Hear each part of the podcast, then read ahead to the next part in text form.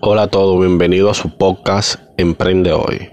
Hoy quiero tomar un tema y quiero hablar sobre un tema que realmente siento que debo de compartir con ustedes. Eh, tanto si eres una persona que no ha iniciado su emprendimiento, como si eres un negocio que está iniciando a emprender. Todos te hablan de que debes emprender, de que debes iniciar tu sueño, pero nadie realmente te dice cuáles son esos pasos que debes de seguir.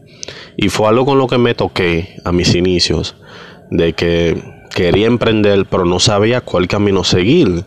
Y busqué toda la información en todos los lados, en todas partes, pero realmente no encontré la información que verdaderamente yo necesitaba, porque todos te dicen que emprendas, pero ¿cómo tú emprendes si nunca has emprendido? Nadie te dice cuál es el proceso a seguir. Y hoy quiero ayudarte con tres pasos iniciales que pueden ayudarte en tu camino de emprender sin haber aprendido, emprendido.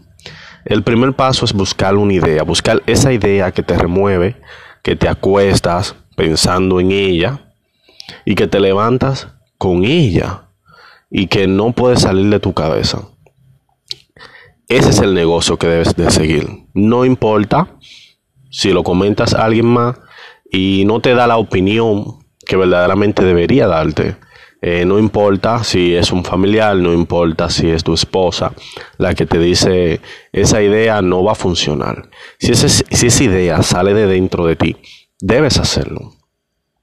El segundo paso es investigar, porque no es solo se me ocurrió la idea, lo voy a hacer. No, debes investigar el mercado, debes analizar cuáles personas que tienen una idea similar a la tuya le está funcionando y qué están haciendo ellos para que tú no lo vas a copiar, pero tú tomar un punto de partida para evitar fracasos que ya ellos cometieron. Actual.